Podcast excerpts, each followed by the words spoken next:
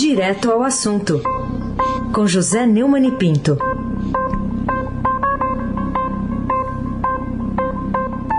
Oi, Neumani, bom dia. Bom dia, Raíssen Abac, Carolina Ercolim, Almirante Nelson e o seu pedalinho. Bárbara Guerra, Afrânio Vanderlei, Clã Bonfim, Manuel, Alice e Isadora. Bom dia, melhor ouvinte, ouvinte da Rádio Eldorado 107,3 FM. Raíssen Abac, o craque rei da América. Vamos lá, vamos falar de reformas, mas não, não, não é assunto do pedreiro, não. É assunto aí do presidente Bolsonaro e dos novos presidentes da Câmara e do Senado. O Estadão destaca Bolsonaro, Pacheco e Lira prometem aprovação de reformas. Dá para acreditar, Neumann? A simples enunciação da, do sujeito, do, da manchete do Estadão hoje, mostra uma coisa é, inusitada, não sei se inédita, mas inusitada, uma coisa rara no Brasil, que é essa a falta de um conflito entre executivo e legislativo, principalmente ao longo do governo Bolsonaro, que no começo foi marcado é, por problemas no Congresso. Então, essa, é, o fato do Bolsonaro ter comprado a eleição na Câmara e a eleição no Senado para os é, líderes do Centrão, o Arthur Lira e Rodrigo Pacheco, mudou é, o tom dessa conversa. O que eu não sei é se vai mudar a realidade. O que é que acontece? É, quando participou da cerimônia de abertura do ano legislativo, ele, o Bolsonaro obteve o apoio pregando do, do, do, dos dois presidentes, pregando fim das divergências políticas e se comprometendo a encaminhar uma pauta emergencial em pontos em comum com a agenda do Planalto. Né? Como foram eleitos com apoio bastante, com, inclusive a possibilidade de criação de três ministérios, é provável que os dois parlamentares é, realmente é, trabalhem para é, não apenas discutir, mas também é, incluir na pauta de votação e levar a vitória né, alternativas para o auxílio emergencial é, é, e também as famosas reformas. O problema das reformas todas é que nós temos acompanhado aqui, né, a reforma da Previdência foi bastante desidratada, o governo manda, mas não manda a reforma é, tributária, a reforma federativa, né, do poder da, da União, dos estados e tal. A reforma administrativa que eu considero fundamental. Quem acompanhou, como nós acompanhamos aqui, a reportagem da Adriana Fernandes, mostrando privilégios de funcionários da estatal, apenas viu, assim, digamos, levantou a cortina sobre a verdadeira causa é, do, do sufoco que é administrar o orçamento no Brasil. Antes de ler a mensagem presidencial ao Congresso, no plenário da Câmara, o Bolsonaro foi hostilizado por deputados do PSOL. É, foi chamado de fascista e de genocida e respondeu: Nos encontramos em 22, uma referência à eleição presidencial, enquanto seus adeptos gritavam mito, mais uma vez usando uma palavra sem saber bem o que significa, que mito, no primeiro sentido do dicionário, é mentira é uma alusão ao apelido do presidente, mas não o apelido do presidente é, tem a ver mais com mito no, num sentido mais figurado, de uma pessoa que está acima do bem e do mal, que não é bem o caso. É, nós podemos ter esperanças dessa reforma, de, é, mas é mais do que esperança, não muito, porque na prática o poder das corporações é muito forte e mesmo revelações importantes como essa que o Ministério da Economia fez uma tentativa de facilitar essa, essa flexibilização, mesmo uma, tentativa dessas vai ter talvez pouco efeito prático. Carolina Ercolim, tintim por tintim. Neumani, bom dia. Fala para mim aqui. bom dia, Carolina. Quais são as chances reais dessa volta do auxílio emergencial que agora está sendo estudada pelo Congresso. Conta pra gente. É. Os recém-eleitos presidentes da Câmara, Arthur Lira, e do Senado, Rodrigo Pacheco, anunciaram ontem que vão discutir alternativas, como eu disse aqui, a respeito do português meio fraco, que alternativa não significa bem isso que eles querem. Eles quiseram dizer, talvez, opções. Né? Alternativas só tem uma. Né? Uma coisa é alternativa, a outra alter, latim, outra. Né? É, não existe alternativa no plural. De qualquer maneira, eles querem descobrir saídas, digamos, opções para produzir o, o efeito é, necessário. Né? O auxílio emergencial é uma medida da maior urgência, da maior importância. O trabalhador, o pobre, sofre mais do que a pessoa que tem é, mais renda nessa pandemia. Sofre em, do, em duas pontas. Primeiro, no trabalho. Muitos deles são trabalhadores informais e têm que ir para a rua, não, fica, não dá para ficar em casa. Muitos é, usam máscara, outros não, máscara, outros não. É, e perdem a renda. Né? E o auxílio emergencial dá essa renda. Só que é uma, é, são muitas pessoas, muitos brasileiros, e o, e, e, e o orçamento é apertado. Então, e, não adianta também criar uma crise fiscal para fazer esse pagamento. O governo Bolsonaro não tem muita intenção de trabalhar as coisas. Né? O trabalho não é o forte deles. Agora, é preciso cortar gastos. E aí é que está o buziles da questão. Onde cortar, mas cadê coragem para enfrentar essas poderosas corporações da nossa nomenclatura?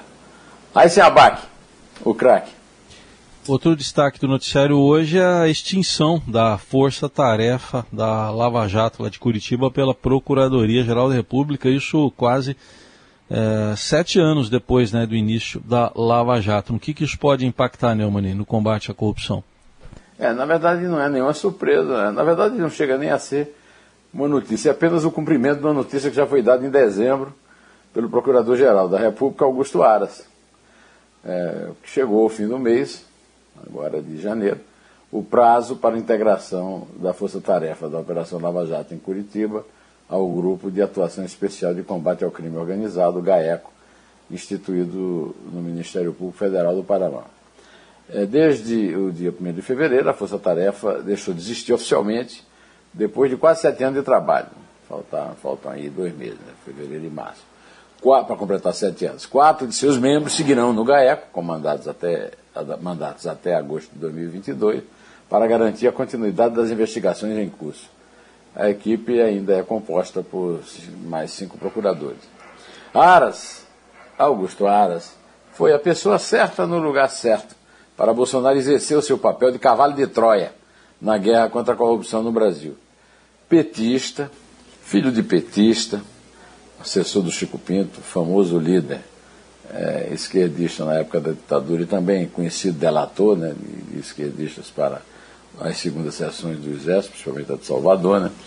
É petista e dublê de advogado e procurador, ele foi o nome indicado para Bolsonaro mostrar que veio, quando saiu do baixíssimo clero corrupto da Câmara para o estelionato eleitoral da promessa de um combate à corrupção que nunca foi real. No fim, o Bolsonaro está realmente cumprindo o seu papel de, de deputado de baixíssimo clero com muito problema, com muito comprometimento com a corrupção. Como definiu muito bem o nosso entrevistado de hoje, daqui a pouco, vai definir muito bem daqui a pouco o Kim Kataguiri, numa entrevista que ele me deu na série Neumann Entrevista, que eu publico no no canal do, do meu canal do YouTube e reproduzo aqui no, no, no blog do Neumann, no portal do Estadão, é, o Bolsonaro está envolvido, senão ele não fazia tanto empenho em proteger os filhos, já te entrega o filho às traças. Né?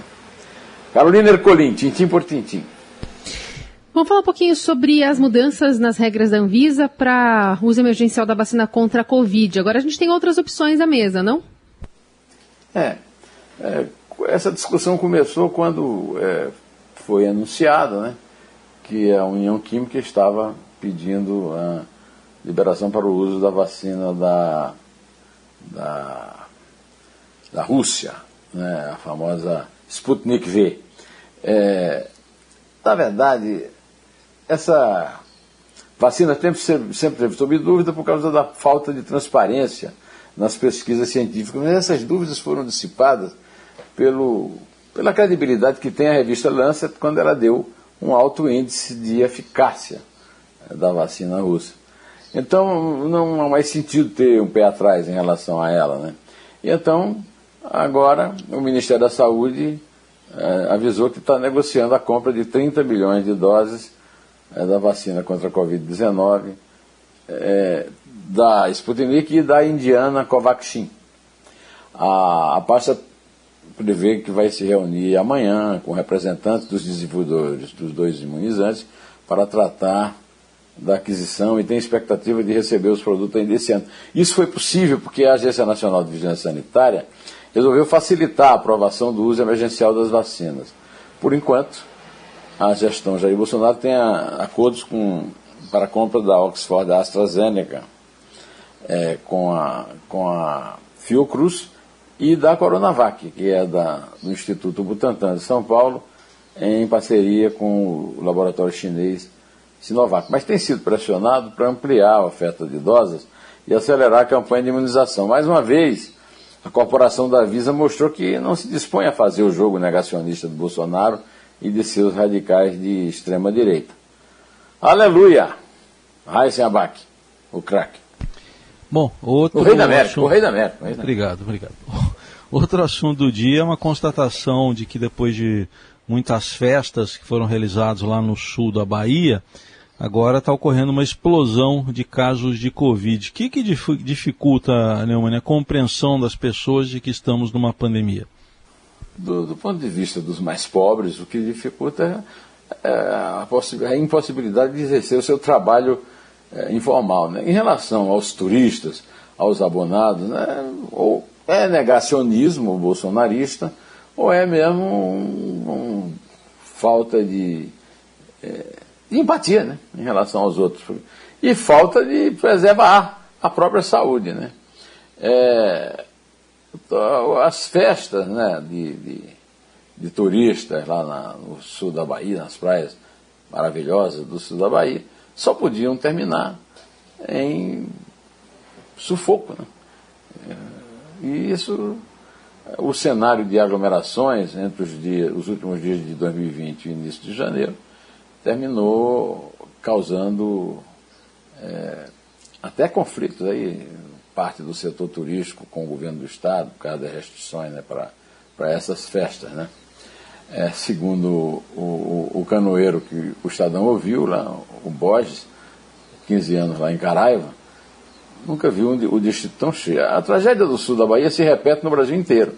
Mas a mistura de ignorância bolsonarista com a necessidade de sair para ganhar o pão de cada dia e o tédio provocado pela quarentena ajudam a tarefa macabra do novo coronavírus na luta contra a saúde de todos nós. Carolina Ercolim, tintim por tintim. Muito bem. E ainda vamos falar aqui sobre as festas, né? Muitas festas no fim de ano. E agora o Rio também é, vive né, esse momento difícil. O interessante dessa reportagem do Estadão que traz a fila da chepa da vacina é que faz muito sentido quando é a vacina da AstraZeneca, né? Não a da, a da Coronavac. É isso. A vacina da Coronavac ela vai numa dose, é, ela vai num, num, num frasco, né? Num, frasco que contém uma dose. A vacina da AstraZeneca carrega 10 doses. Então, no fim da tarde, eh, se não for assim planejado de forma quase milimétrica, vai sempre sobrar vacina e a vacina se perde depois de usada, é, depois de aberto o vidro. Então, se criou a xepa. A xepa é aquela parte final da feira, em que você vai é, pegar o fim da feira, né, o fim de feira para pegar produtos mais baratos. Então, na xepa, é, quem quiser tomar, vai lá e toma, porque é melhor aplicar a vacina do que jogar fora. De qualquer maneira, há uma falta de planejamento disso que pode alterar né, aquela, aquela o planejamento para que haja o chamado, a chamada imunidade de rebanho, é, para acabar com a tortura do isolamento e o incômodo da máscara, eu não digo que definitivamente, acho que nós todos estamos condenados a usar máscara é, para o resto da vida e, de vez em quando, é, ficar trancado em casa para evitar contágio. De qualquer maneira, é, é mais uma demonstração do famoso jeitinho brasileiro que tinha que acontecer aonde? e São Sebastião do Rio de Janeiro. Né? Eu adoro o Rio, né? É, aliás, eu, eu, eu, vou torcer pelo Palmeiras contra o Bayern de Munique, viu? Ainda não, tá, não tem esse jogo ainda programado. Não tem, tem não, não tem, tem domingo vai, ainda. Mas, não, é. mas vai, né? espero que, eu espero que o, o Everton não falhe como São Marcos falhou no jogo contra o Manchester United, né? Para ficar, não ficar dependendo ali da, da, do, daquele fax que o César Saqueto botou num, numa moldura para provar que o, o Palmeiras foi campeão mundial justamente no ano que eu nasci. Né? Moldura verde. É, você tá, já está concentrado para o jogo do Bayern? Por enquanto você ainda vai Não, esperar? Uma coisa, o... de, uma coisa de cada vez. Primeiro domingo. O jogo do Bayern é quarta-feira, é isso? É quinta da outra quinta-feira. semana. Ah, é quinta. É, a final é quinta da outra semana, né? É, é sim. Dia 11. Deve, o Bayern deve estar na final e nós esperamos que o Palmeiras esteja. Aguardemos. Então, então você, mas você já está concentrado, não está? Não, tô, tá tô vendo as, as, coisas do Qatar, me identificando com algumas coisas, entendo algumas coisas que eles falam, mas. Ah, coisas que você é. aprendeu na infância e você está. Ah, tô, tô relembrando. Aliás, eu vi agora uma notícia do Qatar que tem uma nova regra lá, é, porque deu, surgiram acho que 23 casos de Covid. 23 casos, né? Lá, né, nas últimas Igual, horas. E aí, igualzinho o Brasil, né? É. E aí as pessoas têm que andar, não pode andar mais de três pessoas num carro e quem tiver sem máscara vai preso. É isso aí. Novas medidas. Por causa desse excessivo número de mortes, 23. É isso aí, então, Carolina. Enquanto o jogo da quinta-feira não chega, vamos hum. contando, né? Vamos. É três. É dois. É um. Em pé.